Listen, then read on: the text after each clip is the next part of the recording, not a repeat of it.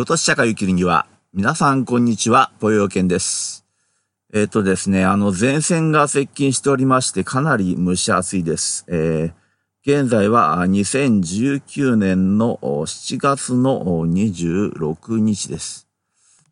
まあ札幌なんでね、あの暑いって言ってもまあたかが知れてるんですけれども、えー、ちょっとあの扇風機を弱風で、えつけております。えー、あの、もしかしたらですね、えー、騒音が入ってるかもしれませんけれども、ちょっとご容赦ください。えー、今日はですね、あの、労働者よ、ブライハタレというですね、えー、テーマでお話をしたいと思っております。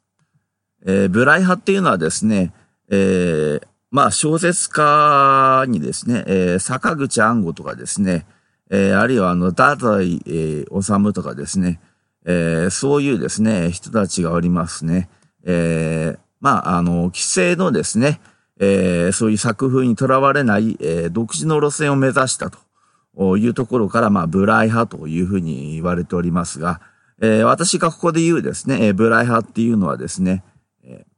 ー、文字通り、えー、何者にも頼らないと。そういう意味のブライ派という意味で使っております。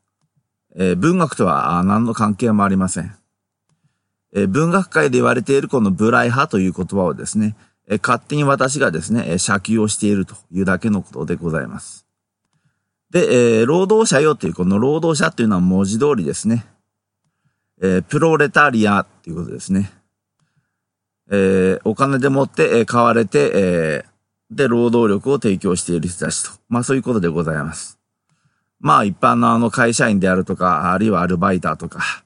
派遣社員とか、まあそういう人たちですね。で、あの、この前こういう事件があったんですよね。あの、札幌で、えー、2歳児が、えー、あの、親の虐待によって、えー、亡くなったっていうですね、えー、そういう事件がありましたけれども、えーえー、具体的なあの、詳細な流れがわかりませんので、もし私がですね、えー、めちゃくちゃトンチンカンなことをですね、話しているとしたならばですね、まあ、ご指摘いただけるとですね、えー、後で訂正したいと思いますが、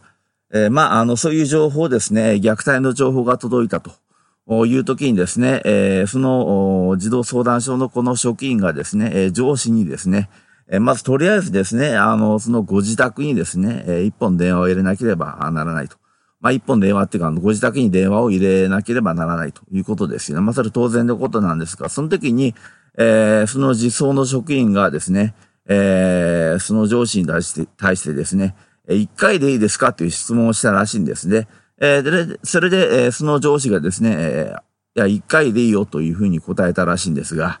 あそれでまあ、一回だけ電話かけたんですね、ご自宅に。そうすると、まあ、繋がらなかったと。まあ、それで、え、結局、連絡をするのをやめてしまったっていう、まあ、そういうような経緯があったらしくてですね。まあ、それを見てですね、まあ、非常にですね、えー、まあ、結果的にですね、まあ、一人の少女が亡くなるですね、えー、一つの大きな要因になってるっていうことを考えましてですね、えー、同じようなことがですね、結構最近のこの社会で起きてるんじゃないかっていうことをですね、え、私はまあ痛感しておりましてですね、え、で、え、まあ、今回のですね、えー、配信に至ったわけです。え、よくまあ新、入社員のですね、この、な、悩みっていうんですかね、えー、よくありますでしょう。2チャ、2チャンネルじゃねえあの、ツイッターであの、つぶやいてるでしょう。あの、例えばあの、よく新入社員が、あまあ、先輩について、で、まあ、レクチャーしてもらうときにですね、えー、なんで相談しなかったの？っていう言葉と、えー、いちいち相談しないでよっていうですね、えー、二つの相矛盾したですね、えー、言葉を浴びせられて、えー、一体どっちが本当なのだろうかっていうですね、え、そういう愚痴めいたことがですね、まあ、よくですね、え、ネット上で、ええ、見られるんですけれども、まあ私もですね、まあ半世紀以上、えー、四半世紀以上ですね。半世紀も、半世紀もじゃない、四半世紀も、四半世紀以上、あの、まあ、社会人やってきてですね、えー、まあ、それで、まあ、あの、その経験によって分かったっていうこともあるんですけれども、えー、相談している間はですね、社会人じゃないです。えー、はっきり言って。えー、相談しないと動けないようじゃもう社会人じゃないです。え例えばですね、あの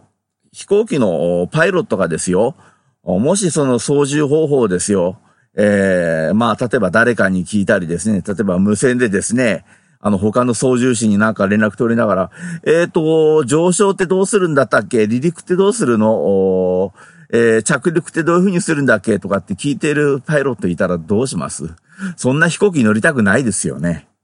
えー、これは同じなんですよ。あの、どんな職業でも同じなんですよ。えー、いちいちあの、人に相談しないと物とかことが進められないような人間というのはですね、あの、社会人としてはこれはもう失格なんですよね。えー、ですからもちろんですね、あの、新入社員の時っていうのは、あの、何をしたらいいかわからないから、ですからいちいちあの、え、相談するってこれは仕方がないことなんです。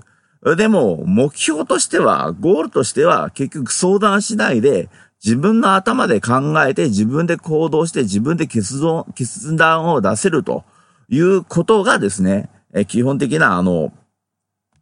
えスタンスであるべきなんですよね。で、まあ私はですね、えー、えー、山本周五郎のですね、あの、この時代劇が、まあ、ものすごく好きで、まあ、見てるんですけれども、まあ、結局ですね、あの、その主人公になるですね、えー、その侍っていうのは、えー、自分の頭で考えて、えー、結論を出してますよね、最終的には。えー、誰かに相談するわけじゃなくて、え結局自分で悩んで悩んで悩んで答えを出している。まあ、それがまあ侍である。まあ、少なくとも山本周五郎のですね、え小説の中に出てくるですね、えー、あの、主人公っていうのは大体そういうようなキャラですよね。あと、藤沢周平ですか。もうこの人もまあ優れたですね、えーえー、時代劇をたくさん書かれた方ですけれども、やっぱり同じなんですよね。あの主人公っていうのは自分で考えて自分で、えー、結論を出しているっていうですね。で、自分で考えて自分で結論を出して自分で動いてるってことは結局腹を切る覚悟っていうのはいつでも自分できああるってことなんですよね。腹を、あの、自分で腹を切る覚悟っていうのは常にあるってことなんですよ。じゃあ今の労働者にそういうような気持ちってあるのかっていうと、本当にこれなくなってきてるような気がするんですよね。えー、もちろん不況で、あの、一回、えー、失業すると就職しづらいっていう時代的な背景もあるけれども、それは、あの、江戸時代だって同じなわけでありましてね。えー、一回浪人になったらですね、再試験っていうのはものすごく難しかったわけですよ。それは小説の中の話じゃなくてですね、例えばあの、剣豪宮本武蔵ですらですね、えー、えー、士官先を探して、まあ、流浪の旅をしていたわけですよね。で、もしですよ、あの、会社に不満とかああったら、えー、皆さんどうしますかねでも私は本当にあの、最近感じてるんですけども、えー、かなり愚痴が多いです。あの、労働者のこの仲間の愚痴が相当多いです。えー、別にあの、愚痴言うなって話じゃないんですよ。愚痴を言ってもいいんですけれども、愚痴だけで終わっちゃってるっていうね。で、延々と愚痴を言い続けて何も解決しないっていう状況が続いているっていう。まあ私は、うーんってなるわけですよ。なんでそういう風になっちゃうんだろうなっていう風に思うんですよね。ああ、これは多分就職氷河期の、あの、就職氷河期の関係かなっていう風に思うんですよね。えー、バブル崩壊以降の世代って、バブル崩壊以降の世代、就職氷河期世代とかってよく言われてますよね。要するに段階ジュニアの人たちですよね。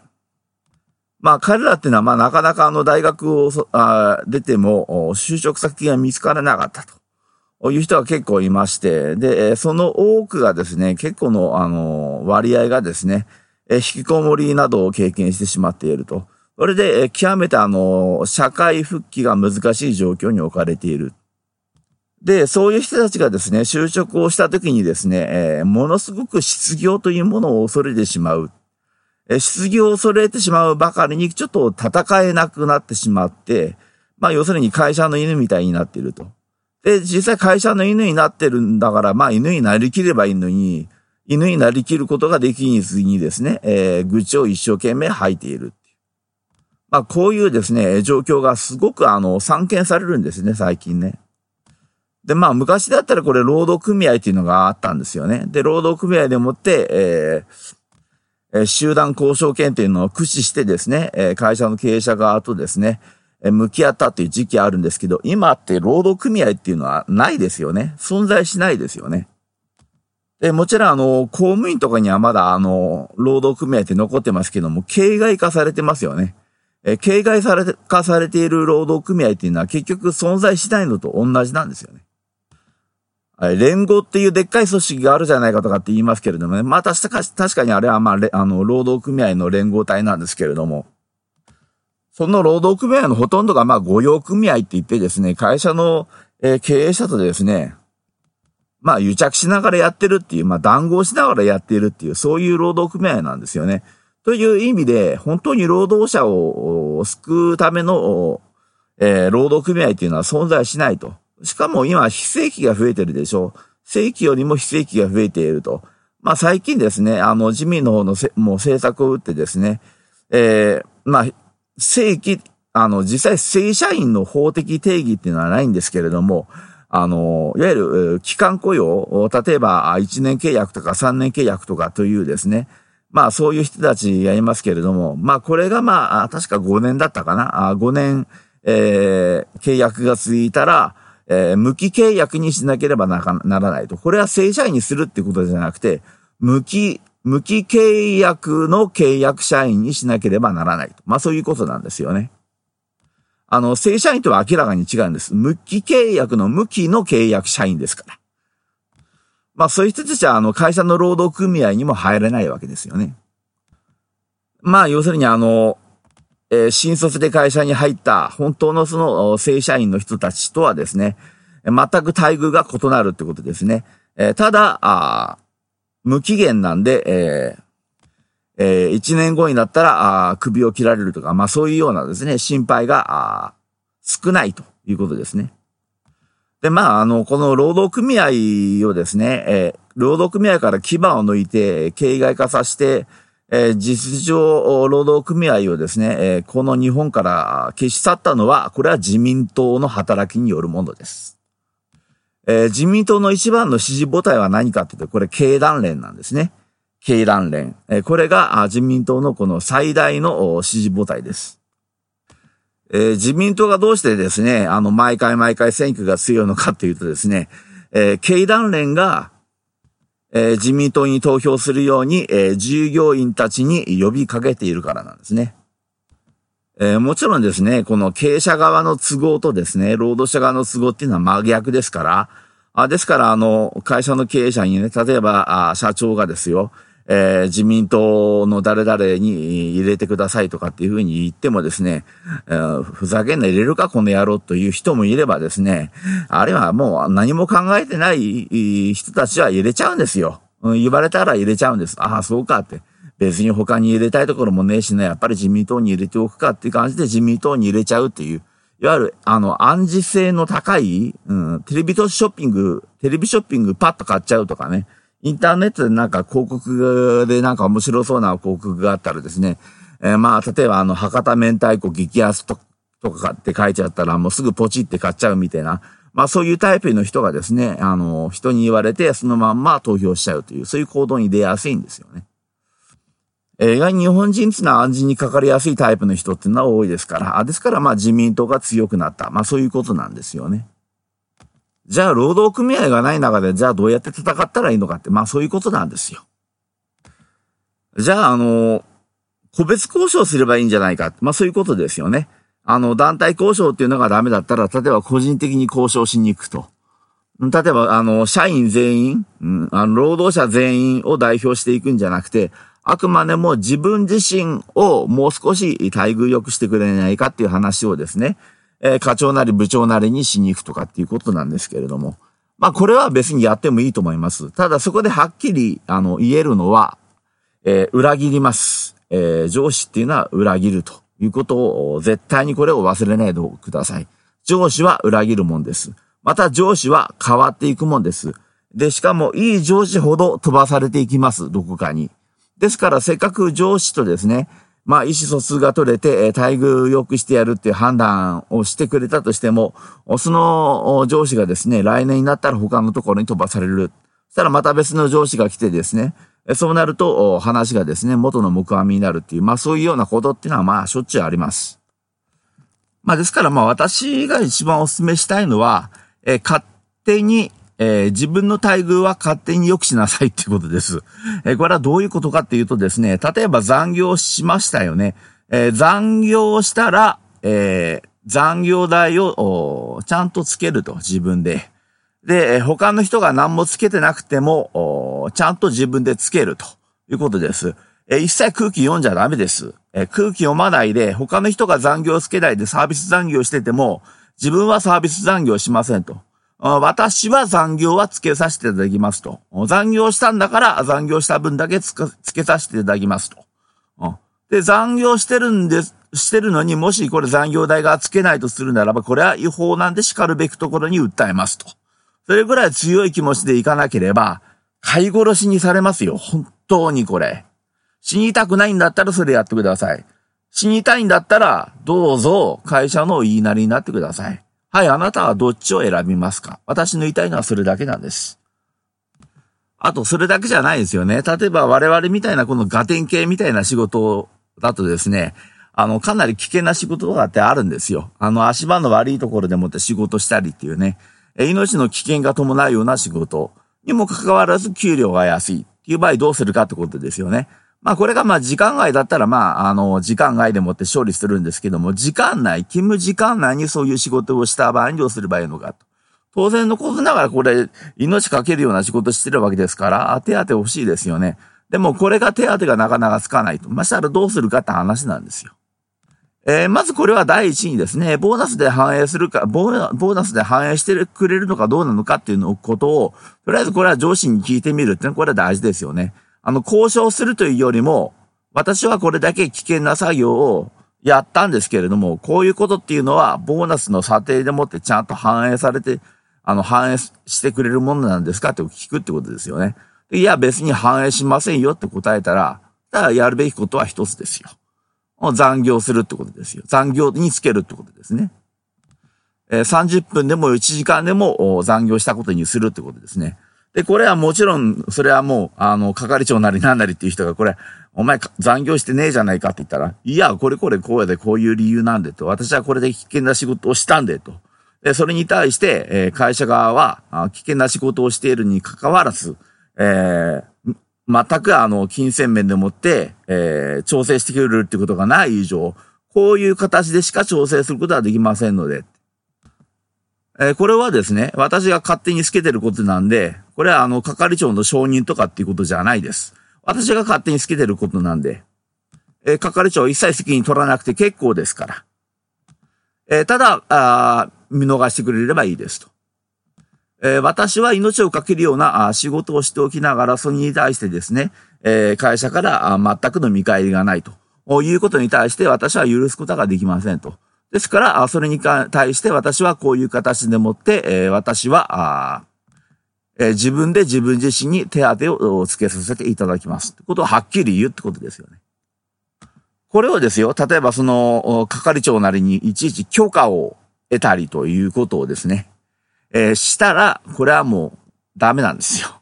絶対許可なんか出しませんから。なぜならば、あ許可というものを出したら、許可を出した人間が責任を取らなきゃいけない。それは嫌がりますから。あですから、係長はただ見逃してくれればそれで結構です。それでいいんですよね。いや、それは見逃さないと、そんな残業をつけるわけにはいけない、いかないみたいなことを言ったんならば、これはまたそのさらに上と掛け合うしかないと。で、その人ともラチ開かなかったら、またさらに上と掛け合うしかないと。最終的にはもう社長と掛け合うとかね。そこまで行く必要性はあるかもしれない。でも、そうでもしないとですね、もうそこまでのローを取らないとですよ。はっきり言ってあの、一歩足踏み外したら、地面に叩きつけられて死んでしまうみたいなですね、え危険作業をさせられておいて、え全くそれに対しての報いがないと。ボーナスでも反映させてもらえないなんていうね、えバカな、そんな会社があっていいわけがないんですから。ですから、それに対しては、完全に、自分で戦うしかもうないんですよね。まあ私がこう言ってますけどもね、実際あの、本当に現実的にあの皆さんができるかどうかっていうのはベースですよ。私は変人ですからできますけれども、でもこれを皆さんができるかっていうと、これは本当に、えー、難しいかなというふうに思います。でもそれぐらいの気概を持っていただきたいっていう、そういう話なんですよね。ですから実際できるかどうかじゃなくて、それぐらいの気概を持ってですね、働かないとこれからの労働者っていうのは泣きを見る一方ですよって、まあそういう話なんですよね。え皆さん、あの、自分が変人と見られるの嫌ですか？えそんなに自分が変人と思われるの嫌ですか？だったらやられてしまいますよ、この国に。今はもう変人じゃないと生きていけないですよ。もう太宰治なんて完全な変人じゃないですか。だからあれだけの小説が書けたんですよ。ですから私は声を大にして言いたいのは、変人たれということですね。ブライハタレ、そして変人たれということをですね、えー、声に、声を大にして言いたいなというふうに思います。で、何か物事を動かすときには、いちいち上に相談するなと、自分で考えて動けと。うん、そうすれば、結局責任を取るのは自分一人で済むんだから、自分が腹切りはそれで済むんだから。話もそれが一番早いんだからね、話を進めるのが。え、上司も助かるんだから。だって、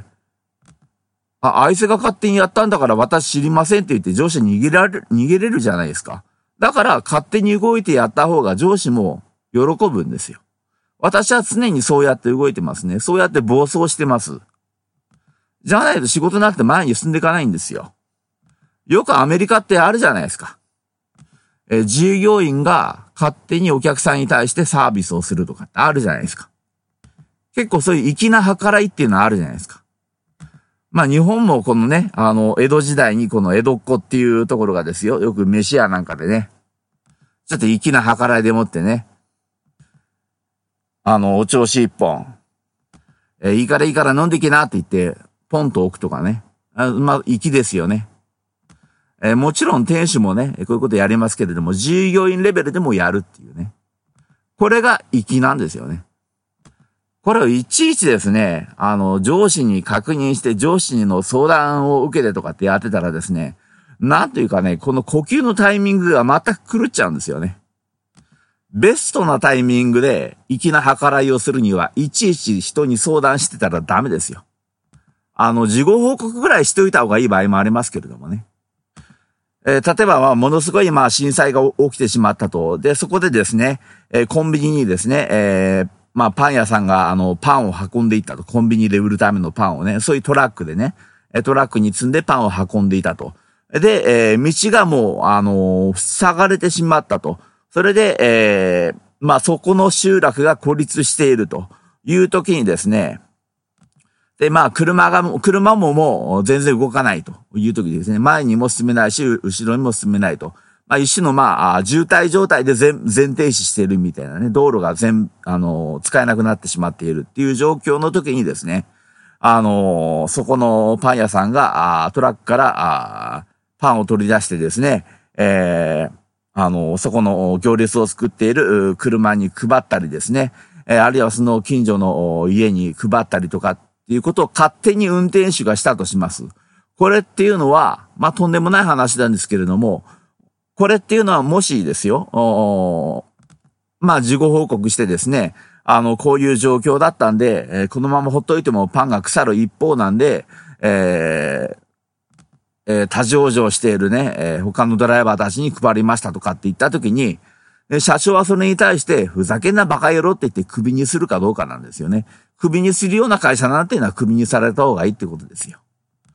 で、まあ大概の会社はね、よくやったっていうふうに褒めてくれると思うんですよ。ですから私はブライハタレって言ってるんですね。自分で勝手に動けと。いちいち人に相談するなと。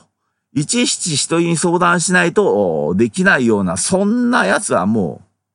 う、えー、社会人たる資格はない、労働者たる資格はないと、私はそのように思ってるんですね。まあこれはもうかなり変人的な考え方かもしれませんけれども。まあ私は常にそういう信念で動いています。で、皆さんもですね、あの、もし、あの、いつも愚痴ばっかり、愚痴ばっかり、会社の愚痴ばっかり言ってるようで、うつうつうつうつと、思っているんだったら、今のような考え方をちょっとしてみてくださいよ。試みに。したらすごく楽になると思いますよ。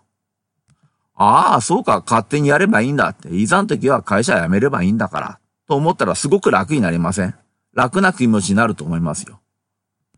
え、というのが、まあ、今回のテーマの話ですけれども、このブライ派っていうのはですね、まあ、あの、仏教大好きな人っていうのは、あの、お気づきになったと思いますけれども、えー、原始仏典のスタニパータっていう中にですね、えー、才の角のごとくただ一人歩めっていう、そういう言葉がありますよね。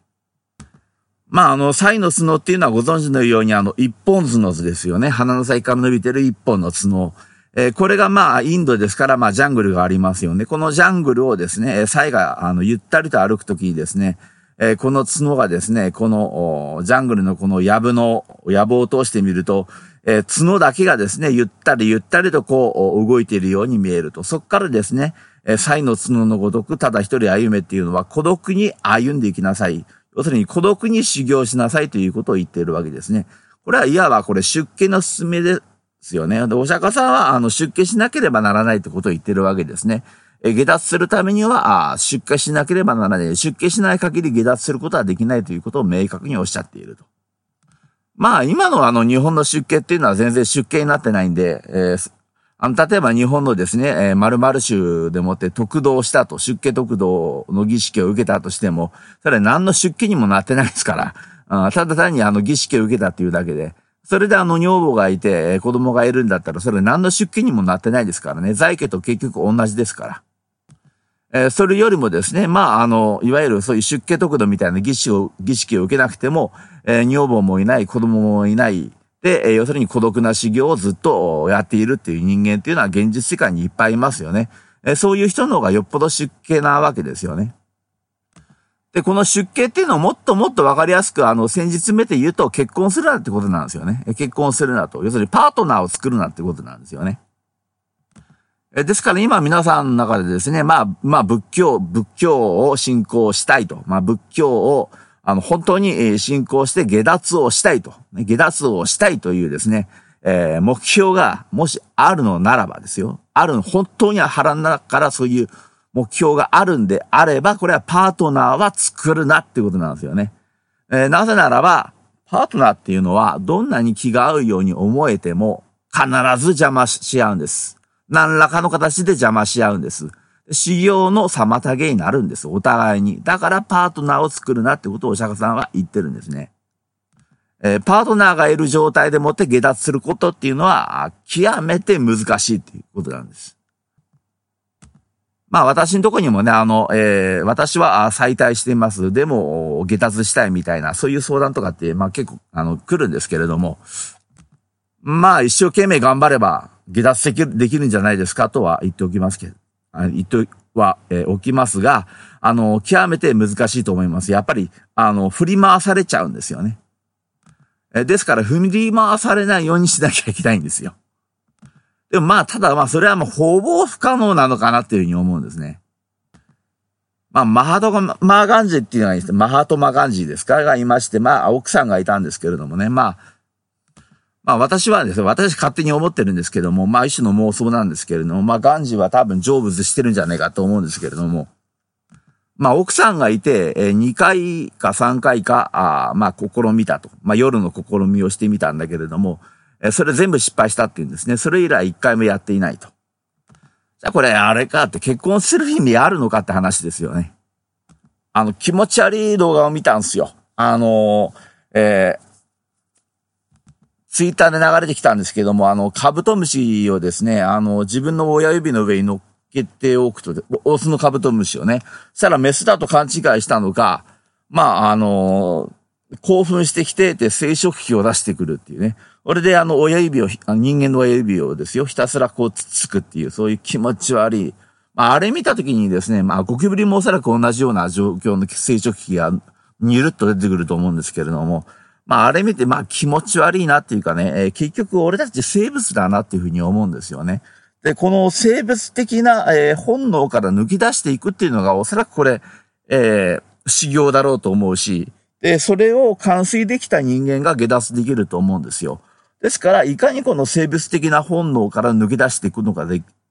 ことができるのかって。まあ、睡眠とかは別ですよ。睡眠とかは別ですけれども、あの、特にこの性欲というものですね。えー、こういうものから、まあ、いかにこう抜け出していくことができるのかということがですね、あの、一番、あの、一番重要なことなんじゃないかなというふうに思うんですよね。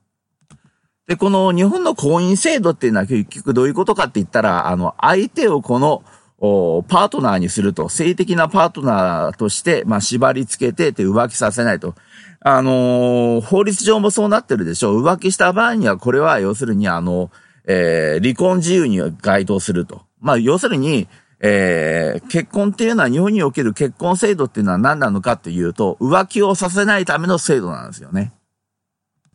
えー、つまりこの性というものと非常に密着してるんですよ。ですから、あのー、例えばこの離婚調停になった時に、えー、夫婦関係はありますかとかあ、そういうようなことを必ず問われるんですよね。要するに、夫婦関係が、を保つ義務っていうのはお互いにあるらしいんですよ。この結婚すると。結婚するとお互いに夫婦関係、そういう夜の夫婦関係を続けなければならないという、まあそういうルールが、まああるらしいんですよね。明文化されてるかどうかわかりませんけれども。えー、ですから、あの、結婚生活って何かって言ったら、これ、性っていうことなんですよね。えー、その人との夜の営みを続けるということなんですよ。結婚っていうのは。まあこれをまあ仏教から見たらまあ極めてまあちょっとまあ、下脱から反対方向には進んでいってしまうっていうことなんですよね。えー、仏法って何かって言ったら、結局のところ、あのー、そういう自然との戦いなんですよね。まあ、自然の全てが悪いわけじゃないけれどもね。まあ、基本的には、あの、自然と戦っていくっていう。もちろん自分の中にある自然、要するに生理学的な、あの、あの、生理的なものですね。えー、こういうものとも戦っていかなきゃいけないと。で、それに勝ち得たものは下脱できるっていう、まあそういう考え方なんですよね。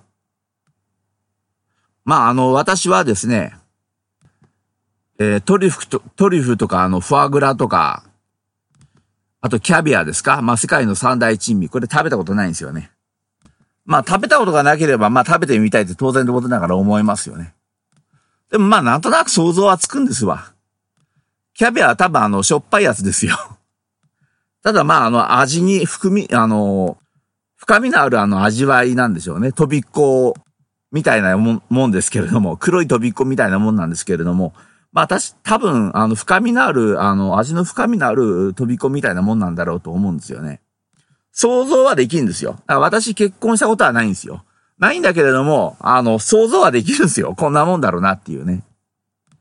で、本当の坊さんっているじゃないですか。本当の出家者って。あの、日本にはいませんけれども、東南アジアとかに行くといるじゃないですか。であの、一生ね、あの、再退しないっていうね。普通はそうなんですよ。普通はそうなんです。日本だけが特殊なんですよ。仏教僧侶っていうのは基本的に再退しませんから。それでも、例えばあの、女房ともうまくいかないんですけれども、どうしたらいいですかとか、夫とうまくいかないんですけど、どうしたらいいんですかっていう。もうそういう相談に乗るわけですよね。自分は経験、結婚経験がないのに、そういう相談に乗ったりするわけですよね。で、なんで相談に乗れるかって言ったら、想像はつくんですよ。で、まあ当たるんですよ、それが、その想像が。まあですからまあ私はまあ散々ですね、今までまあいろんなコンテンツ使ってですね、まあ下脱するにはやっぱり出家的な生活はしなければならないんだ的な話をした時にですね、まあ大概の人はまあ逃げていくっていうかね、まあ私からまあ離れていってしまうんですよね。最終的には離れていくんです。だなぜかって言ったら、やっぱり、やっぱりあれなんですよ。あの、就職して、俺で、えー、まああの、結構いい給料をもらって、で、結婚して、で、子供を作って、子供を育て上げてっていうのが、あ人間の幸せなんじゃねえかっていうところから、脱することができないんですよね。私はあの今までですね、あの本当にあのいろんな人間とこの接してきましたけれども、えー、これを本当に出した人間を私見たことないんですよ。あの、出会ってないんですね。え結局ですね、みんなあの、世界の三大珍味、あの、キャビアとか、あの、フォアグラとかにこう憧れてしまうっていうね。で、え、それを食えるぞというふうに歌っているような、まあ宗教なり思想なりっていう方向性にこう流れていく。ですから私みたいな人間ってのは、日本では本当にもう滅多にないんですよね。ただ、あの、日本以外にはいるんですよ。日本以外のこの、あの、アジアのこの仏教徒、仏教坊、仏教徒じゃなくて、あの仏教のお坊さんですね。はみんなあの、えー、本当の出家ですから、結婚もしない、で子供もいないですから、まあ、あの、すべてとは言いませんけれども。あの一種のあの、タイ、タイみたいにね、あの、徴兵制みたいな感じの出家もありますからね。2年間限定の出家みたいなね。だから私はもう全くこの夏かな。あの、結婚したことはないけれども、結婚には憧れないんですよ。結婚したいなっていう感情っつうのがないんですね。まあ、この前あの会社の同僚にですね、あの、結婚したいということを考えたことがあったかっていうふうに聞かれたんですけれども。まあ、あった時はありましたよ。でも結局しなかったんですね。まあその経緯は説明しませんけれども、結局しなかったんです。で、今現在はけあの結婚しなくてもいいなと思ってます。はっきり思ってます。で、恋人すらいらないんですよ、私はね。あの、結局邪魔し合っちゃうんですよ。えー、どんなにこの邪魔しないように付き合おうとしても、やっぱり邪魔し合っちゃうんですよ。これ恋人ってそういうもんなんですよ。互いにこの足引っ張っちゃうんですよね。まあもちろん稀にありますよ。お互いに高め合ってみたいなのは。ただその稀っていうものをですね、稀にあるでしょうだからって言われても困るんですよね。稀ですから、それっていうのは。その稀なものにかける気っていうのは私は一切ないんでね。で、まあ、姫巫女っていうのはね、あのお話私何回もしてますんでね。まあ今更説明しませんけれども、まああの天皇制っていうのは確立される前に、姫巫女と言われるまあ女王がいてですね、ひたすらあの拝殿にこもって祈りの日々を過ごしたとで、誰にも関わることがないと。で、まあ15歳とかまあそこらぐらいの年齢の時にですね、拝殿に入って姫巫女になってですね、で、死ぬまでそこから出ることができないっていうのが、まあ、えー、7代とか、まあそれぐらい続いたっていうふうに言われてます。で、その初代が、まあ、卑弥呼であると。まあ、これはまあ私の学籍な、あの、学説なんですけれども、まあ結構あの、これを支持してくれる歴史学者もいるんじゃないかと思います。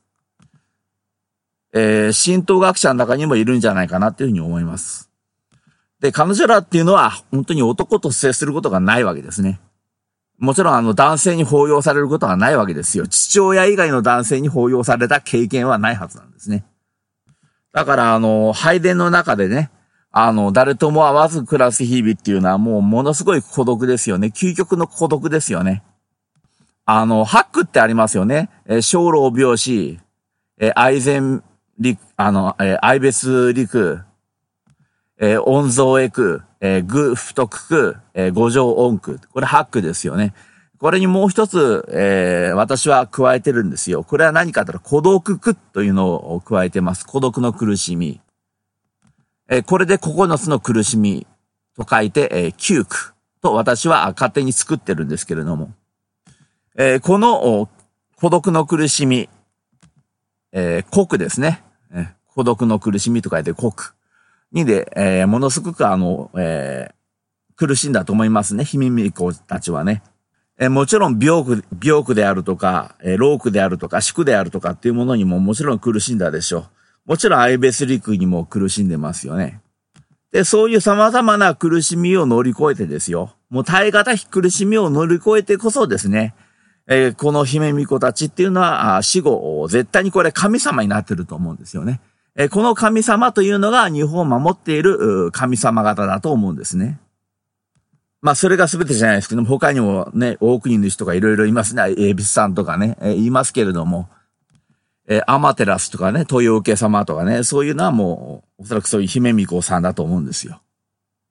まあ、あの、要するに伊勢神宮ですよね。伊勢神宮系の神様っていうんですかね。じゃあ、お前は恋愛しないのか、ね。えー、ぽよけん、お前は恋愛しないのかって言われるとですね。私は恋愛してますよ、常に。誰と恋愛してるか。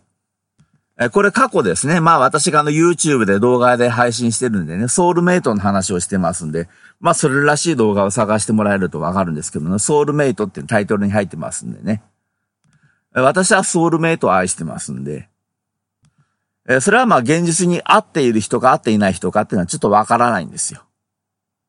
会ったことがあるかもしれないし、会ったことがないかもしれない。でも、もしですね、えー、この時代に、えー、そのソウルメイトが生まれているとするならば、多分え、接点はあるはずなんですね。まあ、それはまあ、ソウルメイトうんぬんって書いてる私の動画を見ていただければいいんですけど、私はソウルメイトを常に愛してるんですね。で、ソウルメイトがない人間なんていうのはこの世の中にいないんですね。え全員ソウルメイトを持ってるんですよ。で、このソウルメイトが今現在どっかで生きてるか、あるいは霊界にいるかっていうのはこれは別ですね。別なんですが、確実にこのソウルメイトはあなたのことを今愛しているんですね。だから、あの、愛されたことのない人間なんていうのはこの世の中にいないですね。で絶対にあなたはソウルメイトに愛されているってことなんですよ。それを感じることができるか感じることができないかっていうのは、それは信仰としか言いようがないです。えー、深く深く信仰していけばですね、えー、必ずこのソウルメイトから愛されているなっていうことをですね、感じることができると思います。こういう話するとね、お前妄想性障害だろっていうふうに言われるかもしれません。妄想性障害の何が悪いんですか？はっきり言って正常な感覚でこの世の中を生きていけますか？今そんな世の中ですか？正常で常識があって、それで生きていけますか？生きていけないんですよ。裕福な環境で生まれてきたとか、ものすごく美しく生まれてきたとか、そういう人じゃなきゃ、普通には生きていけないんですよ。妄想性障害上等ですよ。あなたが妄想性障害と言うんだったら、まあ妄想性障害でしょう。私は妄想性障害。結構ですよ。そう思ってください。でも私はとても幸せです。トランスっていう、あの、お芝居がですね、第三部隊、えー、高上昌司先生っつってね、まあ私が昔あの芸能マネージャーだった頃にですね、まあ接点はなかったんですけれども、まあもう非常に私がまあ、師匠と心の中で思っていた人ですね。えー、なぜならばですね、まあ独特のあの思想を持っている人ですね。で、人にものすごく優しい人なんですね。ですから私はあの人のことを師匠と思って私はあの芸能マネージャーの仕事をしてました。で、今、鴻上昌司さん、ようやくあの、世間からね、あの、注目を浴びてですね、あの、ツイッターで鴻上昌司、鴻上昌司って流れてくるようになりましたよね。え、その鴻上昌司さんがですね、あの、第三部隊っていうのをですね、え、早稲田大学で立ち上げて、え、それからずっと芝居を、あの、やってるんですけどもね。その中でトランス、トランスっていうですね、そういう芝居があって、あの、えー、まあ DVD で出てましてね、まあ中古で安く手に入ると思うんで、ぜひまあ、あの、見てほしいんですけれどもね。アマゾンで中国で手に入れて、まあ DVD なんでね。まあそういう機会があれば、あの、機械っていうかそういうね、マシーンがあれば DVD を見てほしいんですけれども。その中でですね、あの、私の愛する人は心を病んでいます。でも私はとても幸せですっていう、そういう幸せ、あの、そういうあのセリフがあるんですね。ちょっと簡単でもう一回言いますね。えー、私の愛する人は心を病んでいます。ですが私はとても幸せです。こういうセリフですね。あの、トランスはとにかく見ていただかなきゃ、まあ、しょうがないんで、あの、詳しくは説明してる暇ないんで、しかも見ていただいた方が絶対にいいんでね、ねあの、ネタバレをしないようにしますけれども。これはね、あの、私の、私の愛する人は心を病んでいますっていう、こういうセリフになっていますけれども、え実はこれ全員心病むんですね。まあ、ネタバレしちゃいましたけれども。まあ三角関係の話なんですけれども、この三人が三人ともですね、心を病んでしまうんです、最終的にはね。まあおそらくそういうような、あの、筋書きだと思うんです。私が、あの、その映画を見た限りは、映画というか芝居を見た限りはね。ですから、私は心を病んでいますとも言えるんですね。私は心を病んでいます。ですが、私はとても幸せですと置き換えることもできると思うんですよ。ですから私はあの前回の音声ファイルで言ったと思います。一緒に繰りませんか？一緒に繰りませんか？って私はあの皆さんに呼びかけましたよね。あの、もしですね、あの私と一緒に来るってですね、一緒にこの神に対して、えー、ブライ派で、ブライ派で、あの、要するに人間って依存するでしょう。恋人であるとか、えー、友人であるとか、そういうものに依存するでしょう。そういうものに依存せず、無頼派で、国に耐えながら、孤独の苦しみに耐えながらひたすら神に仕えたいと。で、下脱を目指したいという人がいるのであれば、まあ私のあの掲示板解説してます。えー、このですね、えー、京都社会を生きるにあの、このブログにもですね、えー、その URL とパスワードを貼っておきますんで、えー、ぜひ入ってください。それで、えー、まあ、一緒にですね、振りましょう。あまたですね、まあ、あの、掲示板に入って、まあ、単純にただ遊びに、あの、来ましたっていう人も、それはそれで結構ですんで、まあ、その時はまあ、茶飲み話でもしましょう。宗教の話ばっかりしてるわけじゃないんでね。ただまあ、宣言は必要かなと思います。もし私と一緒に来るんであれば、私は一緒に来りますっていう宣言は必要かなと思いますね。じゃないと、遊びに来た人なのか、それとも信仰を求めてきている人なのかってのはわかんないんですよね。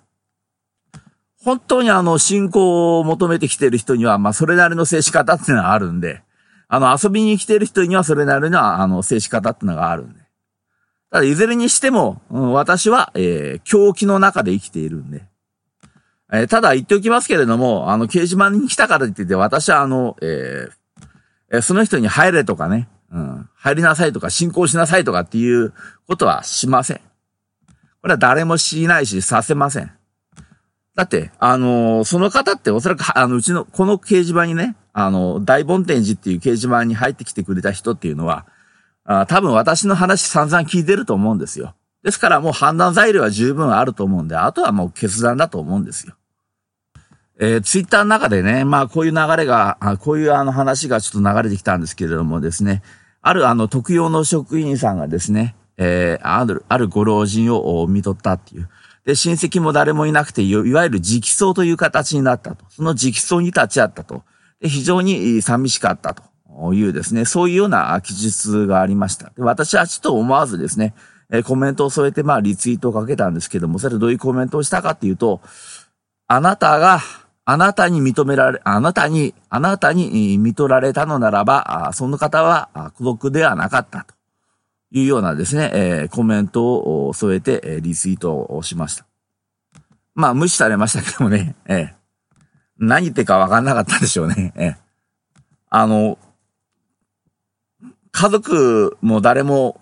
来ず、来ないで、あの、孤独にあの、死んでいく人っていうのはもういっぱいいると思うし、これからの時代たくさんいると思うんですよ。でも、その人たちのことをですね、孤独っていうふうに勝手にあの、周囲の人が判断しないでほしいんですよね。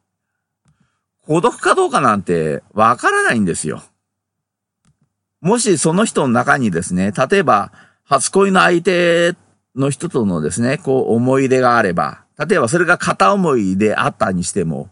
その思い出があって、その思い出を抱えたまんま死んだとするならば、その人は絶対に孤独じゃないと思うんですね。え、例えばあの、修験道やってる行者さんなんていうのはですね、あの、山に登ってってですね、で、途中でなんかの祠の前でこう祈りを捧げてる間にですね、あの力をつけて死んじゃったみたいな人ってのは結構あのいると思うんですけれども、おそらくその例がまあ天狗さんって言われてると思うんですけどもね。天狗っていうのは、まあ、あの、修験者さんの例のことだって私は思ってるんですけれども、あの、修験者の格好してるでしょ？天狗さんっていうのは。ですから、まあ、この修験者の例がですね、天狗さん、天狗さんと呼ばれるようになったんじゃないかなって思うんですけれども、まあ、あの、いると思うんですよね。そういう、あの、人っていうのはね、あの、そういう修験者さんはね。でも決してあの、死ぬ時は孤独じゃないと思うんですよ。だってそこに信仰があるからですよ。神を、神とか仏に様に対するこのし、あの、信仰があるからなんですよ。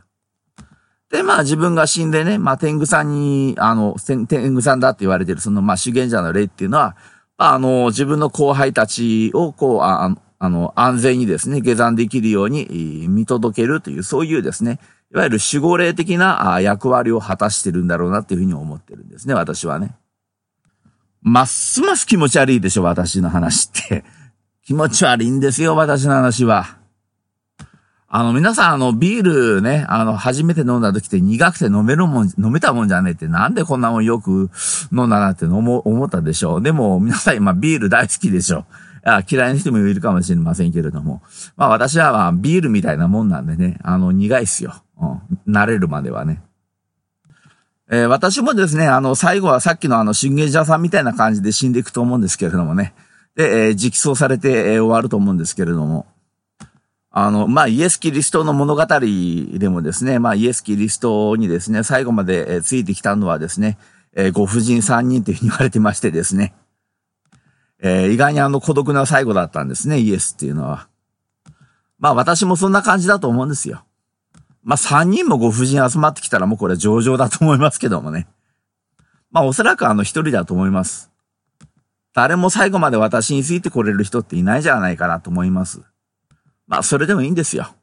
それでも私は孤独じゃない。ということで、えー今回はこの辺にしたいと思います。えーでは、また次回。